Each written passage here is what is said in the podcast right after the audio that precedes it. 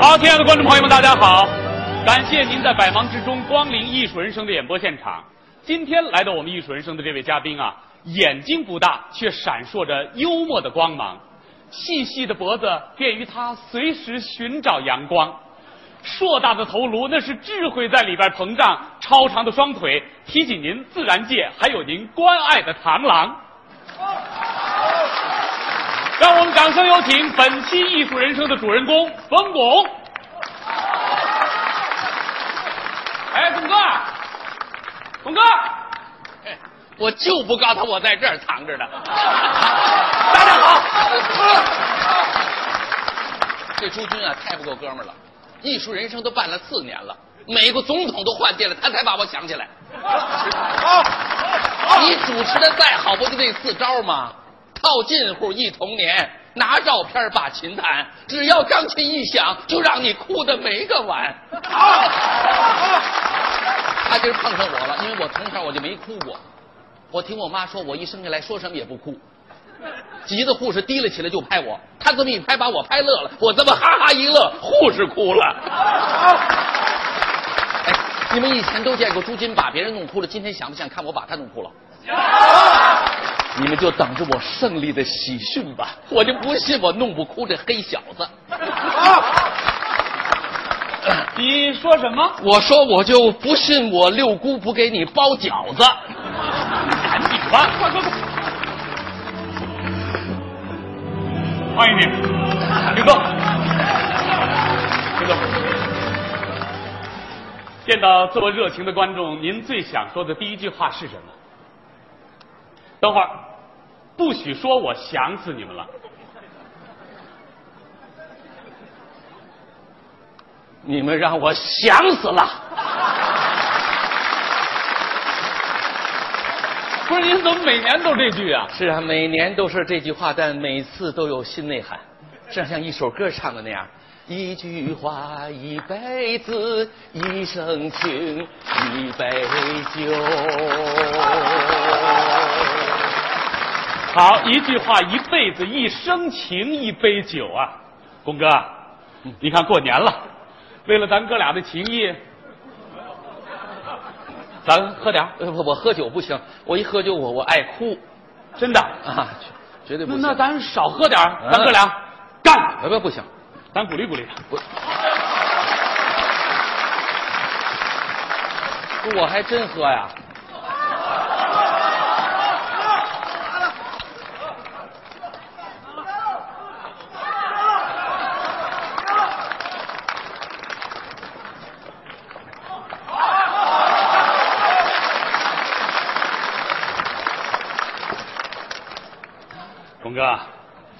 其实这些年呢，我一直在注意你。你看，你刚开始说相声，后来又演电视剧，又演电影，最近又自编自导自演了一部电影，叫《心急吃不了臭豆腐呃不不是热豆腐，还没放臭呢啊。》。那我在想，你都人到中年了，一个中年人还这样乐此不疲的奔波着、忙碌着，支撑您的原动力到底是什么？呃，不自信呗。之所以干这些事儿，我是想让人感觉到，在相声界我影视演的最好，演员界我导演导的最棒，导演界我编剧编的最巧，编剧界我相声说的最逗。这年头就得玩个综合实力。啊，合着您就是拿自己的长处跟别人短处比？啊，对，我就想跟潘长江比个大，跟陈佩斯比美发，跟帕瓦罗蒂比劈叉，跟美国总统布什比说中国话。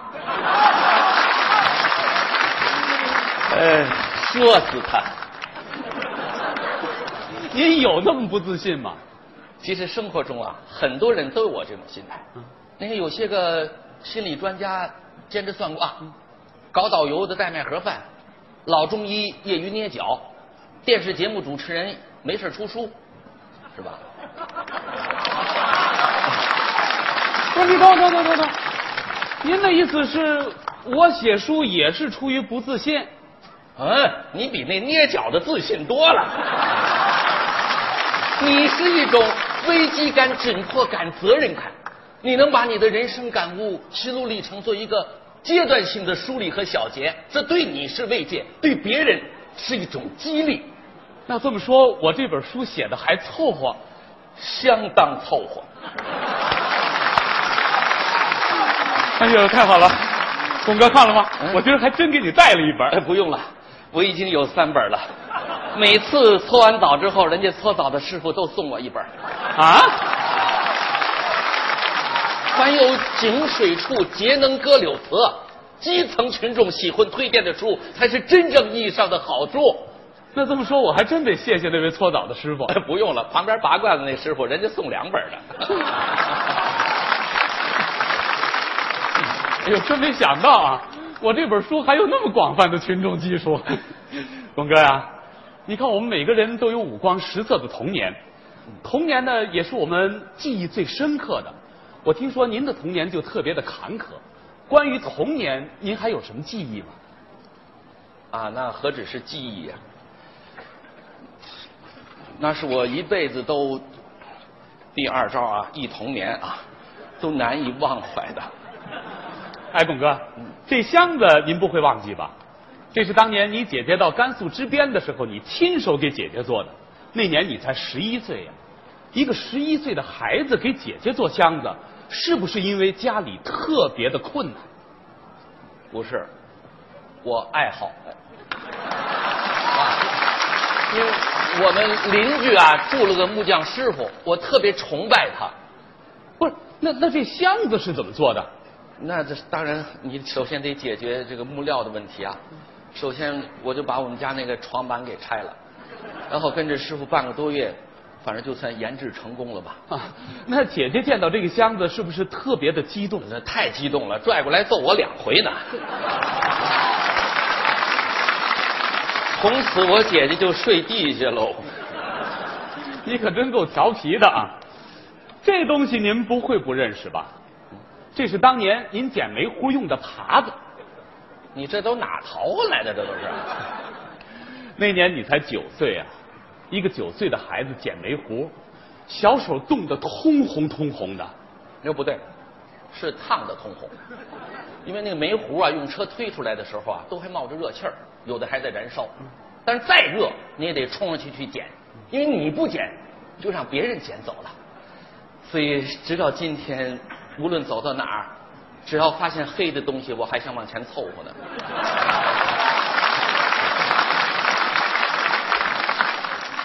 要不然咱俩关系能这么近吗？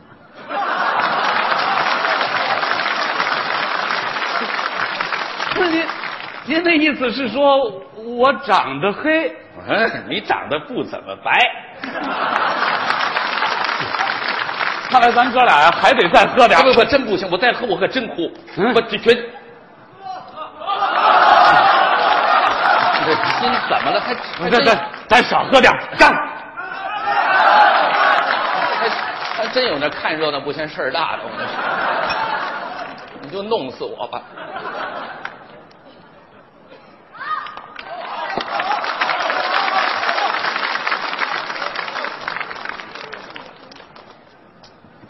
董哥呀，还记得六九年吗？六九年的今天，你妈妈到农村看望你爸爸，你哥哥高烧躺在床上，你调皮啊，把脚手架的销子拔了，脑袋砸一窟窿，缝了七针呢。呃，不对，呃，八针。我记得那个数反正挺吉利的。呃，后来。后来你们班主任老师知道了以后啊，端着热气腾腾的饺子来看望你们哥俩，陪你们一起过年。我特别想知道，当时你端着老师送来的饺子，心里在想什么？我当时我就想，老师啊，您要是再端点醋来该多好。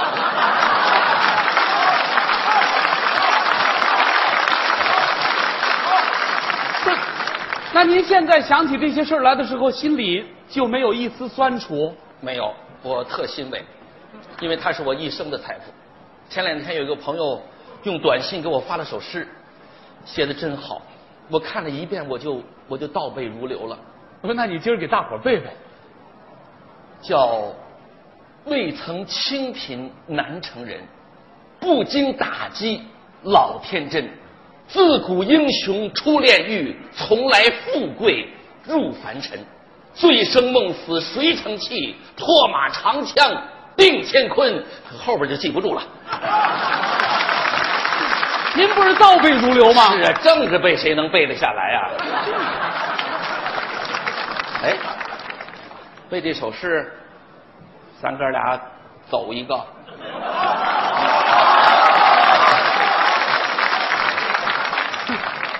他这不像是要哭的样子。没事，少喝点，咱干。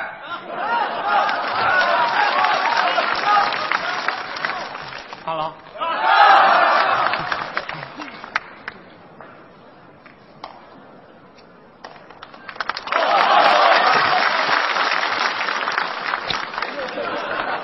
今儿这酒是越喝越精神。就是啊，我听说你也有过跟我类似艰辛的童年，你怎么知道的？我听你妈说的。我妈什么时候跟你说过呀？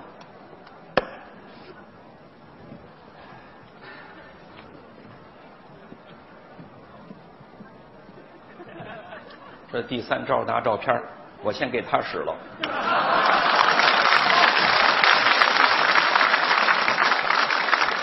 这张照片我当然记得，这是在两千年的八月份，我们一块到甘肃去慰问。到了兰州之后，他主动提出来要到医院去看望我病重的妈妈。我记得当时在路上还买了一果篮人卖水果的给你放俩梨，你跟人急了，你说那不吉利，一定要换成苹果，那才叫平平安安。说真的，我妈妈这辈子呀，没崇拜过明星。可那天你一进病房，老人家一眼就认出你了，拽着你半天不撒手啊！我早就跟你说过，我是中老年妇女的偶像。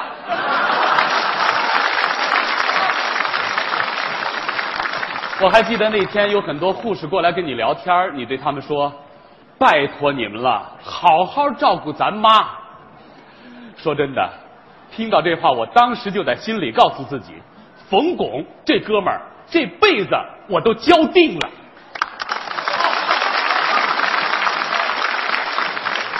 他临走的时候，老太太把我一人叫过去了，跟我说了句话，至今我都没跟你说，他跟你说什么了？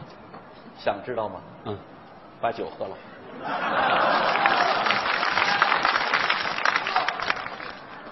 哎呀，没喝干净，你这养金鱼呢？你这还？老太太语重心长的说：“钢琴该起了啊。”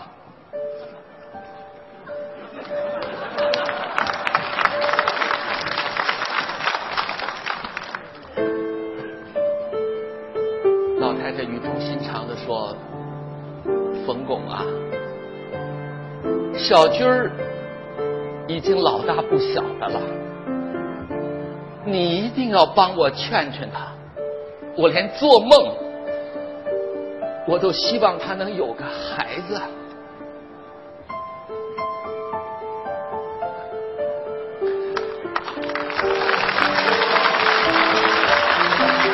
为为咱妈这句话，咱喝点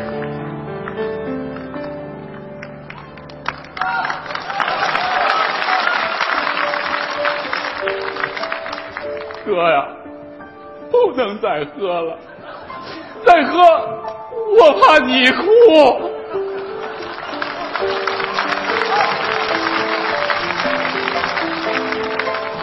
那咱就少喝点儿，咱哥俩看。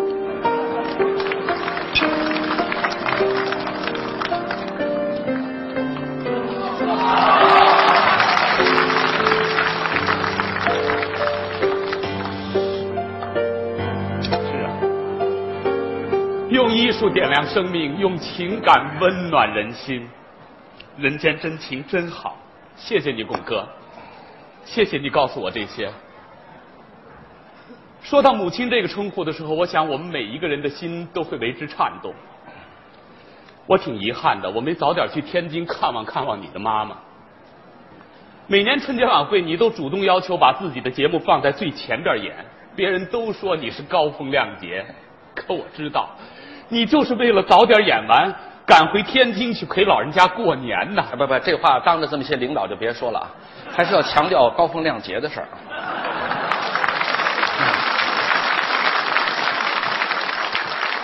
可老人家此时此刻在想什么，你知道吗？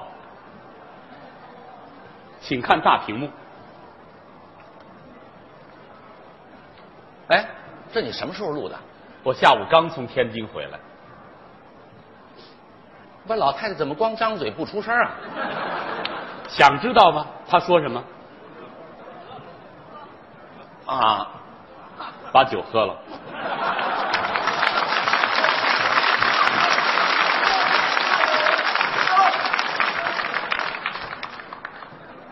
没喝干净，你那养海豚呢？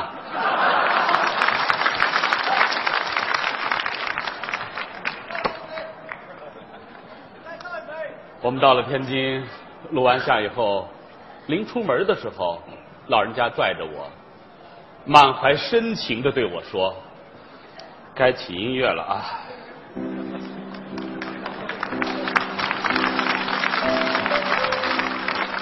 老人家说：“小巩啊，十几岁就出门了，虽说他每年都回来，可加一块儿。”也没在家待上几天呢，他怎么就那么忙啊？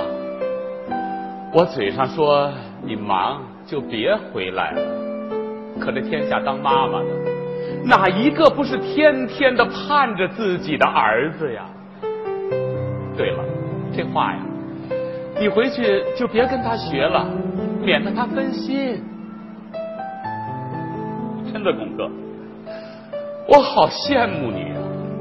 你都人到中年了，还有那样一个老母亲在天天的惦记着你。你回到家还能痛痛快快的喊一声妈，你多幸福啊！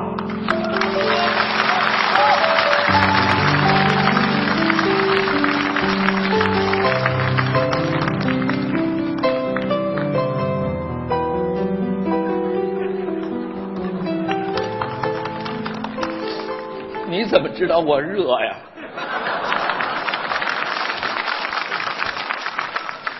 巩哥呀，你也别太激动，我还有个更大的惊喜给你。为了不让你分心，也为了满足老人家和儿子一起过团圆年的愿望，我们瞒着您，把老人家从天津接到了我们今天演出的现场。亲爱的朋友们，我们掌声有请！哎，别介，我老太太都八十六了，你请她干嘛呀？哎呦喂，妈呀！我不是说好了吗？一会儿就回家呀！你上这当干嘛呀你？我想你呀，还不快叫妈！